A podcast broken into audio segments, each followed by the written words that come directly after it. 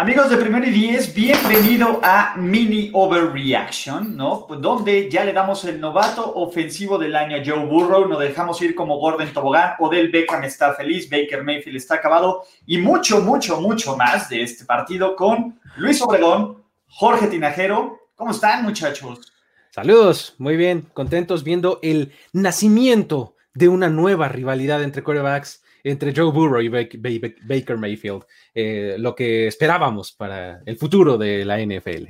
Yo también bien, y veo a unos Bengals que pronto van a dejar de ser el reír de esta liga. Bueno. Esto fue Mini Overreaction. Sabemos que no puedes vivir sin las reacciones viscerales de primero y diez al juego de esta noche. Disfruta de Mini Overreaction con el mejor análisis de NFL al instante. ¿Con qué quieren empezar, muchachos? Vamos a empezar por orden. Odell Beckham está de regreso. Cuidado a todas esas personas que dudaban de él, a todos esos haters, a todos los que lo veían en los New England Patriots, porque Odell no va a ningún lado. Odell está contento y Odell va a romper la liga, chavos. ¿No? ¿No pegó? Digo, sí, un, pase de anotación, por ahí algunas recepciones. Eh, al menos ya, ya cuando recibe un paso le dan más atención Baker Mayfield, me parece que, el tipo ya está más contento. Pero ya eh, darle ese, ese envío de, para touchdown, la verdad es que yo creo que ya lo pone en el radar. Este, se vio mucho esta parte de, lanzarle sí o sí y, este, y obviamente en ponerle una buena situación para, para verse mejor. Entonces, va bien Odell, va bien. Eh, con sus cuatro recepción sotas, ¿no? Pero, pero bien, o sea, o sea, al final, eh, si lo que querías era. No le marcaron una interferencia clave, también clave, clave. Entonces, Odell fue factor el día de hoy, haters. Odell fue factor. absolutamente. De hecho, sin el touchdown de la victoria de Odell, no ganan los Browns. Entonces, admítanlo, aunque les duela. Sí, y era un equipo que se recargaba mucho en Landry, ¿no? Más que eh, este, en Beckham, pero pues, la verdad es que esta ocasión él fue el líder en yardas por recepción y el más buscado, seis veces. Está bien. A, ver, vamos a empezar con las historias de esto y tenemos que hablar de Joe Burrow, ¿no? Y ya pasando de la exageración y algo de nuevo, yo no estaba tan convencido. Creo que sobre todo los drives en las últimas dos mitades de estos partidos, de este partido, fue lo que me hizo creer en él. El tipo en cuarta oportunidad, a ver, los Browns se comieron la misma jugada tres veces en cuarta oportunidad, el rápido afuera, ¿no? De sí, tres veces se le hicieron, tres veces se le hicieron, a ver, shame on ellos, pero en general, de nuevo, si lo pueden mantener sano, que esa es la palabra, porque por muy bien que jugó Joe Burrow, le metió una madriza espectacular en este partido. O sea, le va a doler, le va a doler mañana y te dan gracias a Dios que tiene 10 días de recuperación para el siguiente juego. Y tiene juventud.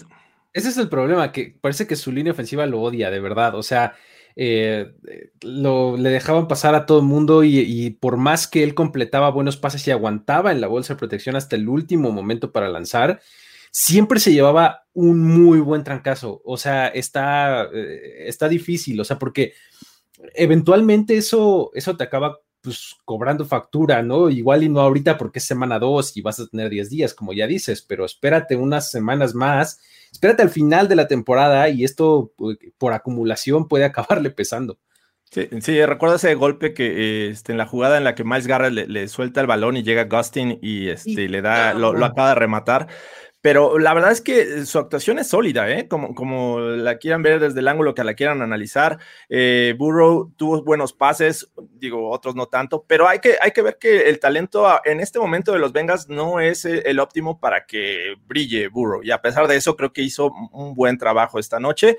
Eh, me quedo también mucho con el, novato T. Higgins, que me parece que puede ser ese siguiente wide receiver que puede tomar un lugar importante en este cuerpo de receptores. Así es que, bien por los Bengals lástima porque pierden, pero se mantuvieron siempre, nunca dejaron este, de luchar y de luchar. Este, algunas series ofensivas sacaron en field goal, pero otras en touchdown. Creo que lo hicieron bien.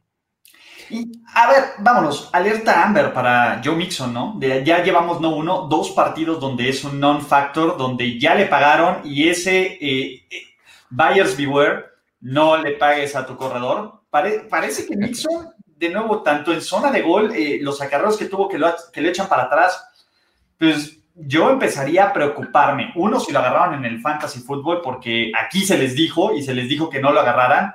Dos, por rendimiento real. A, ver, no es, no es sustentable que tu coreback novato, tu coreback novato lance, ¿cuántos fueron aquí? Están 61, pases. pases Eso está, es inaudito. Entonces, a ver, en promedio Baker Mayfield lanzó 23. Vean nada más la comparativa, ¿no? No es sustentable, no creo que sea inteligente y no creo que sea inteligente con esa línea ofensiva. Sí, y, sobre todo si, tienes como el backup eh, a este Giovanni Bernard, ¿no? Que pues Giovanni Bernard, yo ya no me acordaba que existía hasta que, hasta que casi anota. le quitaron el touchdown, pobrecito. Hasta que casi anota, porque pues, ya se festejaba el touchdown y a la mera hora no lo fue, ¿no? Este, sobre todo eso, eso debe preocuparte. Ahora, tienes que pensar también que Joe Mixon eh, en la posición de corredores es también bastante pendiente de que tengas una buena línea ofensiva y ya hablamos de ese punto, ¿no? Eh, Joe Burrow la sufrió y Mixon también eso me refería con falta de talento, ¿no? este, la línea ofensiva la verdad es que no está ayudando y eso impacta en el juego terrestre. Por eso están quemando a Burrow, a ver cuánto nos dura. Volvámonos locos. Los Brownies a los playoffs, después de esta aplastante victoria, seamos realistas. A ver, el, juego lo tenían dominado a la mitad del último cuarto. También se acercó más por, por el tiempo basura. Pero con ese backfield, no, no me falta más que emocionarme. Los Browns cometieron tres errores en este partido. El primero, necesito hablar de esto porque, güey, ¿qué chingados les pasa a los head coaches que van ganando o que están empatados en zona de gol por jugársela? Toma los puntos, toma los malditos puntos. E-, ese es un verdadero pet peeve que tengo completamente. Dejen de hacerme caso al nerd de las analíticas. Bill Belichick no lo hace. Bill Belichick no lo hace. Y a ver, cuando estén en esa situación, solo piensa, ¿qué haría Bill Belichick? Punto. No, a ver, mantén la ventaja. Sí puedes decir, no, pero es que lo sabía y, y, Garrett tuvo el fútbol. Jamás puedes planear por un sack y Corrieron con suerte. Sí, eh, eh, digo, eh, el número está como por ahí del 62 o 65% en cuarta y tres o menos, este, según los analytics. Pero pues eso te deja mucho margen de error, ¿no? Es como. Toma los malditos puntos. Toma los malditos puntos. Vas ganando. Vas. En ese momento te ponías arriba por 11, dos posesiones. No, entiendo, no entiendo cuál es la necedad de ponerse cute en ese tipo. A ver, lo entiendo cuando vas perdiendo y como lo hizo Zach Taylor. Zach Taylor se la jugó cinco veces en cuarta oportunidad y las cinco era la. La, convirtió además las cinco por hacerlo de la situación de juego. Yo no estoy diciendo nunca te la juegues en cuarta, no soy ese güey. Simplemente aprende a ver dónde está la situación del juego. Dos, Baker Mayfield estaba teniendo un gran, gran, gran partido hasta probablemente el último pase que lanzó. Sí fue el último pase caray, Sí, sí, sí, la verdad es que se vio mal, o sea, no, no supo leer ahí la, este, la defensiva eh, de zona, estaba volteando justamente hacia el lado contrario cuando el safety llegó por su, backside, ¿no? Entonces, eh, eh, si no hubiera tenido ese pase, yo a mí me hubiera encantado de verdad este partido de Baker Mayfield, se vio muy, muy, muy bien fuera de ese pase. Sí, y creo que Stefanski hizo un trabajo espectacular. a ver, creo que para esto lo traen. Eh, estamos viendo esta ofensiva lo más parecido que, que, que, tenía en mente de lo que podría implementar Stefanski, ¿no? Que es el, play action. Obviamente la defensiva va a estar más preocupada de Chop, de, de Karim Hunt en su momento. Este, e incluso las primeras dos jugadas fueron bootlegs. Eh, las defensivas se las tragó completitas y el touchdown de Odell Beckham también fue con bootleg. Eh, estamos viendo una buena ofensiva eh, y cuando ves el marcador dices, wow, estuvo bueno el juego, estuvo cerrado. No, yo creo que eh, los Browns, en la medida de lo posible, permitieron que los Bengals se le treparan, ¿no? Bueno, no se le treparon, pero finalmente cerraron el marcador. Entonces, eh, digo, yo, yo no sentí la amenaza real de estos Bengals, simplemente que los Browns incluso en un momento metieron a Karim Hunt cuando vieron que les anotaron y se acercaron, regresaron otra vez a Chop y bueno, volvieron a tomar control. Pero sí, la verdad es que eh, es un sistema que ayuda mucho al coreback para pues, no forzar tanto los pases, ¿no?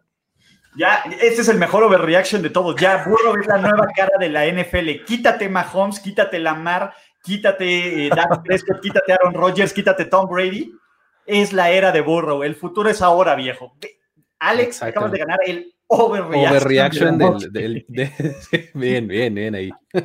No, eh, eh, de nuevo, creo que los Browns van por un buen camino. A mí me encanta el backfield. De nuevo, los Bengals subieron. El mejor de la división, Ulises. ¿Mandé? El mejor de la división. El mejor del NFL.